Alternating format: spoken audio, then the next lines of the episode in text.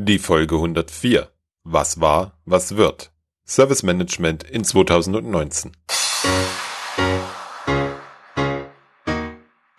Willkommen zum IT Management Podcast. Mein Name ist Robert Sieber und das ist der Podcast für den Service Nerd in dir.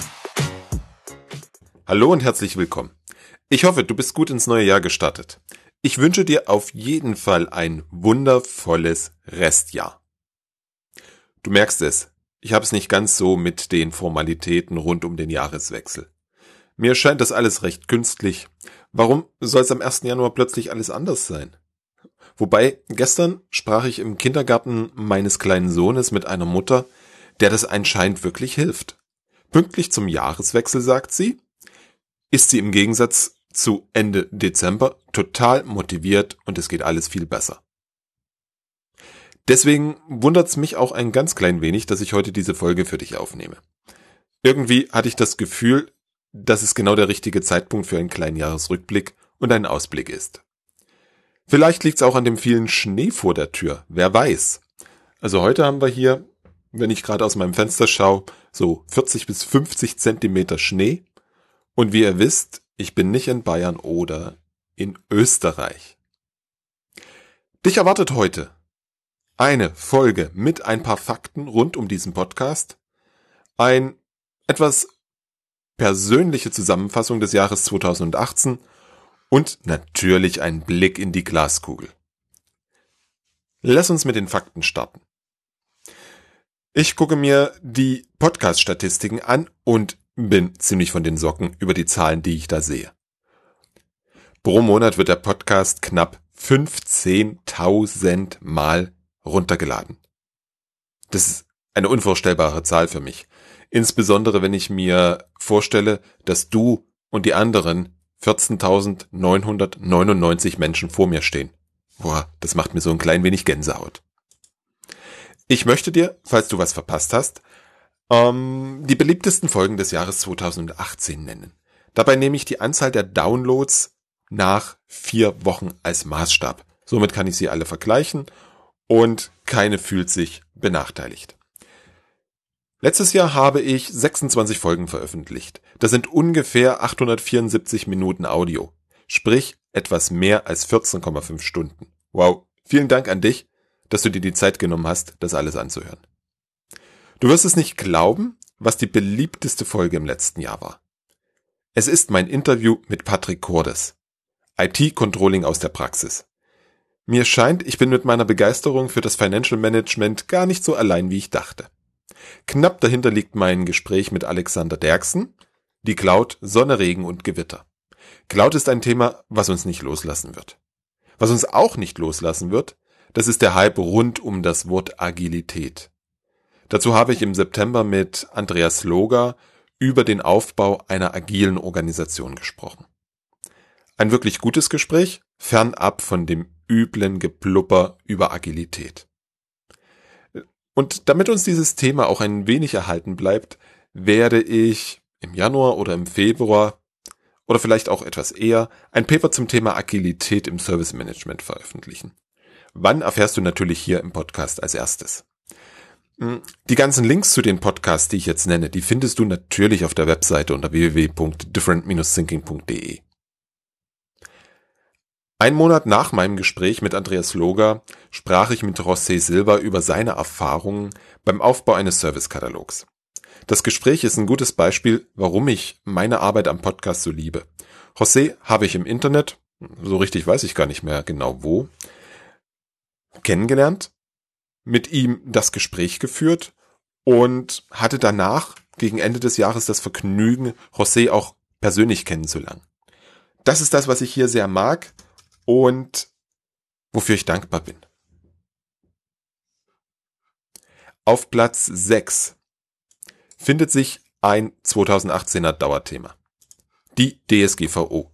Unter dem Titel Vier Chancen, die die DSGVO deinem Unternehmen und deiner IT-Abteilung eröffnet, habe ich dafür geworben, diesen Anlass als Chance zu nehmen und integriert auf Datenschutz, Informationssicherheit, Service und Risikomanagement zu schauen. Auch wenn der Hype wieder ein ganzes Stück abgeflacht ist, lohnt es sich für dich in die Folge vom Februar reinzuhören. Die Folge zum Service Owner und der Beitrag mit dem Titel Warum Servicekataloge scheitern folgen auf den weiteren Plätzen. Wenn du den Podcast noch nicht so lange hörst, dann hast du sicher eine oder mehrere Höranregungen bekommen. Schau einfach mal durch deine Playlist im Podcast-Player durch, was du Interessantes findest. Oder geh auf www.different-thinking.de und dort findest du alle Folgen in der Übersicht. 2018 war das Jahr, in dem ich endlich den Schritt in die Selbstständigkeit gewagt habe. Ich hatte seit meinem Studium immer wieder Ideen für Geschäftsmodelle, jedoch hat mir, glaube ich, der Mut gefehlt, um es wirklich zu wagen. Im April hatte ich endlich genug Mut zusammen. Blicke ich auf dieses Jahr zurück, dann war das definitiv eine gute Entscheidung. Ich glaube, das, was und wie ich jetzt arbeite, kommt mir wesentlich mehr entgegen als die vorhergehenden Anstellungsverhältnisse. Ich habe im letzten Jahr mit zehn Kunden auf Basis von Projekten zusammengearbeitet. Zehn Kunden in sehr unterschiedlichen Wirtschaftszweigen und auch in unterschiedlichen Zusammenarbeitsformen. Die Projekte reichen von Checkups, in denen ich mit den Kunden die bisherigen Ergebnisse rund um Service Management oder insbesondere den Servicekatalog unter die Lupe nehme, bis hin zu großen Veränderungsprojekten mit dem Ziel, bei mehreren hundert IT-Mitarbeitern echte Serviceorientierung in den Köpfen und nicht nur den Abläufen auf dem Papier zu etablieren.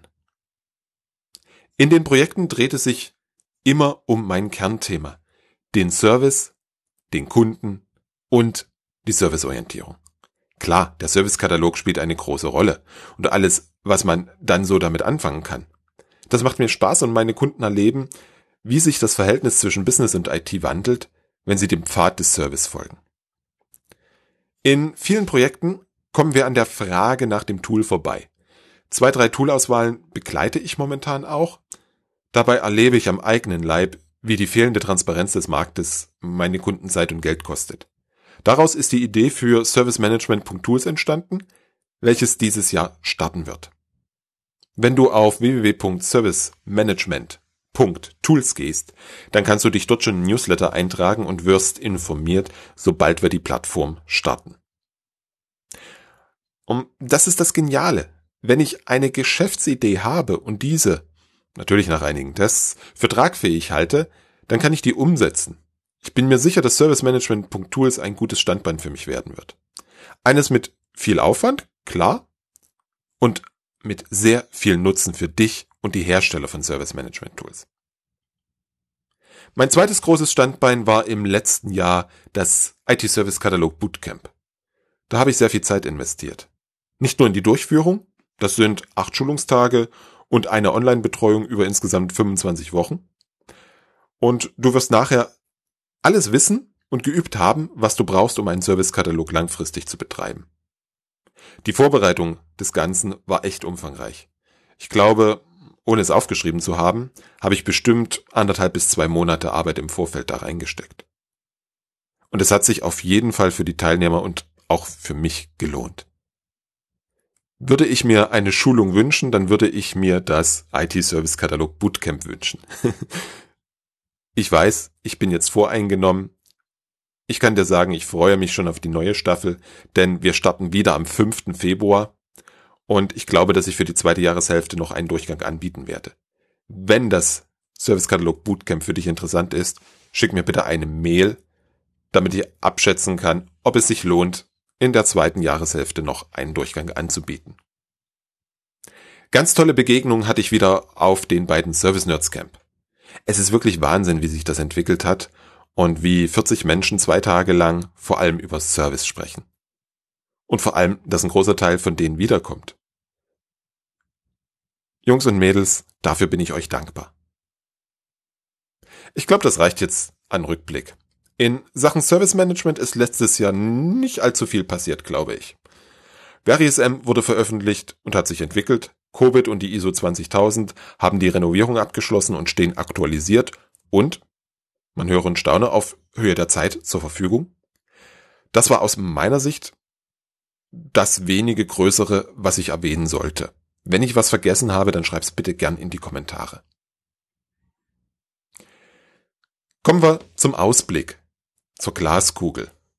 Kannst du dir vorstellen, die steht hier bei mir auf dem Schreibtisch vor mir und ich gucke jetzt mal für uns beide da rein. Und das erste, was ich sehe, ist, dass wir 2019 ein neues, neues ITIL sehen werden.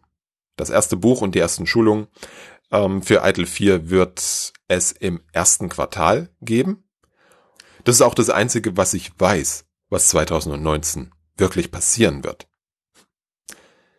Ich möchte dir jetzt Themen mit auf den Weg geben, die zukünftig eine wesentlich größere Rolle spielen werden. Unsere Welt verändert sich. Dieser Veränderung dürfen wir in der IT im Service Management Rechnung tragen. Und vor allem das, was wir tun, kritisch hinterfragen. Für mich ganz persönlich hat das Wichtigste für die Zukunft mit dem Wort Service Management zu tun. Es ist ein zusammengesetztes Substantiv aus den Wörtern Service und Management. Wir haben uns in der Vergangenheit sehr und einige noch viel mehr auf den Teil Management konzentriert. Prozesse, Prozesse, Regeln und noch mehr KPIs. Damit die IT-Abteilung so richtig flutscht, Optimierung und minimale Kosten. Ich möchte, dass du und ich uns auf das erste Wort im Wort Service Management konzentrieren. Service, Service, Service, Service, Service und nochmal Service. Wenn wir das tun, dann dürfen wir uns mit dem Angebot der IT-Abteilung auseinandersetzen. Das passiert völlig automatisch. Also das Was und nicht das Wie. Das Blöde daran ist, dass wir uns damit auch mit dem für wen beschäftigen müssen. Denn irgendwie ist es Blödsinn, etwas anzubieten, was keiner haben möchte. Oder was keiner so haben möchte, wie es angeboten wird. Du kennst das selbst. Der Rosenkohl mag super duper bio und vom Drei-Sterne-Koch zubereitet sein. Wenn du keinen Rosenkohl magst, dann wirst du keinen bestellen. Ganz egal, wie durchoptimiert die Küche das Gericht herstellt. Das ist für mich der wichtigste Punkt. Konzentriere dich bitte auf das Was. Stelle deinen Kunden in den Mittelpunkt und baue echte Serviceorientierung in jeden Winkel deiner IT-Abteilung ein. Du wirst sehr schnell erleben, was sich verändert und wie dein Unternehmen im Gesamten davon profitiert. Ganz eng damit zusammenhängt die User Experience. Also wie erleben deine Nutzer alles rund um den Service? In der vorletzten Folge haben wir genau über das Thema gesprochen. Nutzer und Kunden akzeptieren heute keinen schlechten Service. Weder ein User Interface, welches an 1995 erinnert, noch einen Service Desk, der auch nur die Artikel der Knowledge Base vorliest. Kreieren wir einen neuen Service, dann dürfen wir darauf achten, dass es von vorn bis hinten stimmt. Vorn ist die Phase, in der sich der Nutzer informiert, welche Angebote es gibt, welchen Nutzen sie für ihn haben und was sie kosten. Danach kommt die Bestellung, Auslieferung, Nutzung, der Supportfall und am Ende die Kündigung. Wir dürfen das alles durchdesignen. Das ist eine ganze Menge Arbeit, glaub mir, die sich lohnt. Und zwar für beide Seiten. Hör dir dazu bitte mein Gespräch mit Dieter Schmidt an. Seine Theorie ist, dass Service Design bedeutet, dem Kunden ein gutes Serviceerlebnis zu bieten. Auch den Link findest du in der aktuellen Folge im Blogbeitrag dazu auf www.different-thinking.de. Wenn du in dem Gebiet einen Schritt vorwärts kommen möchtest, beschäftige dich bitte mit dem Thema Service Design Thinking. Dazu werde ich dieses Jahr noch eine Podcast-Folge für dich produzieren. Zu diesem Themenkomplex gehört auch die nächste große Baustelle, die wir 2019 angehen dürfen. Ich nenne sie jetzt einfach mal Automatisierung. Ich bin mir bewusst, dass das nicht korrekt ist. Denn ich fasse darunter alles zusammen, was mit Runbook Automation, Big Data und künstlicher Intelligenz zu tun hat. Ja, du hast recht. Das ist ein ganz weites und großes Feld. Vielleicht trifft es Operationalisierung des Serviceerlebnisses besser. Was meinst du? Für mich steckt vor allem wieder dahinter, dem Kunden ein gutes Serviceerlebnis zu bieten. Mit allen drei Buzzwords erreichst du, dass deine Services und die ganzen Tätigkeiten rund um den Service wiederholbar gut und zeitunabhängig ausgeführt werden können. Mit der Runbook Automation sorgst du dafür, dass deine Service Requests unabhängig von Menschen, Zeit und Ort immer gleich gut und schnell umgesetzt werden. Triviales Beispiel. Erhöhung der Postfachquote. Der Kunde geht ins Serviceportal, bestellt 100 GB mehr Speicher, sein Chef gibt das frei und drei Minuten nach der Freigabe stehen die 100 GB zur Verfügung. Auch nachts um zwei für die Kollegen in der Niederlassung in China. Denn da ist es ja schon 9 Uhr in der Früh. Im Falle von Exchange 2016 sind das ganz wenige Zeilen PowerShell-Code. Für das reine Ändern genau ein Befehl. Das heißt, alle Abläufe, die du dokumentierst, kannst du auch automatisieren. Da steckt so viel Potenzial drin. Das darfst du dir dieses Jahr bitte mal genau anschauen. Mit Big Data kannst du aus den ganzen Messdaten, die in deiner IT anfallen, sehr gut vorhersagen, wann es zu einem Ausfall kommen kann oder gar wird. Auch für die IT sehe ich das Thema Predictive Maintenance als sehr wichtig an. Wir sind mit Monitoring und Logfallauswertung sicher weiter als andere Industriezweige. Dennoch können wir von den technologischen Fortschritten auf jeden Fall profitieren. Darauf aufbauend die künstliche Intelligenz und das Machine Learning. Sprich, der Computer erkennt nicht nur, dass da was falsch läuft, sondern leitet selbstständig die richtigen Maßnahmen ein ohne dass du der Maschine vorher im Detail vorgegeben hast, was sie tun soll. Die Maschine arbeitet ähnlich wie du und ich. Sie erwirbt Wissen, empfängt, verknüpft und interpretiert Eingangssignale und leitet daraus Maßnahmen ab. Ich bin mir sicher, dass wir so 90 Prozent aller Inzidenz in einer typischen IT-Umgebung völlig ohne menschlichen Eingriff lösen können.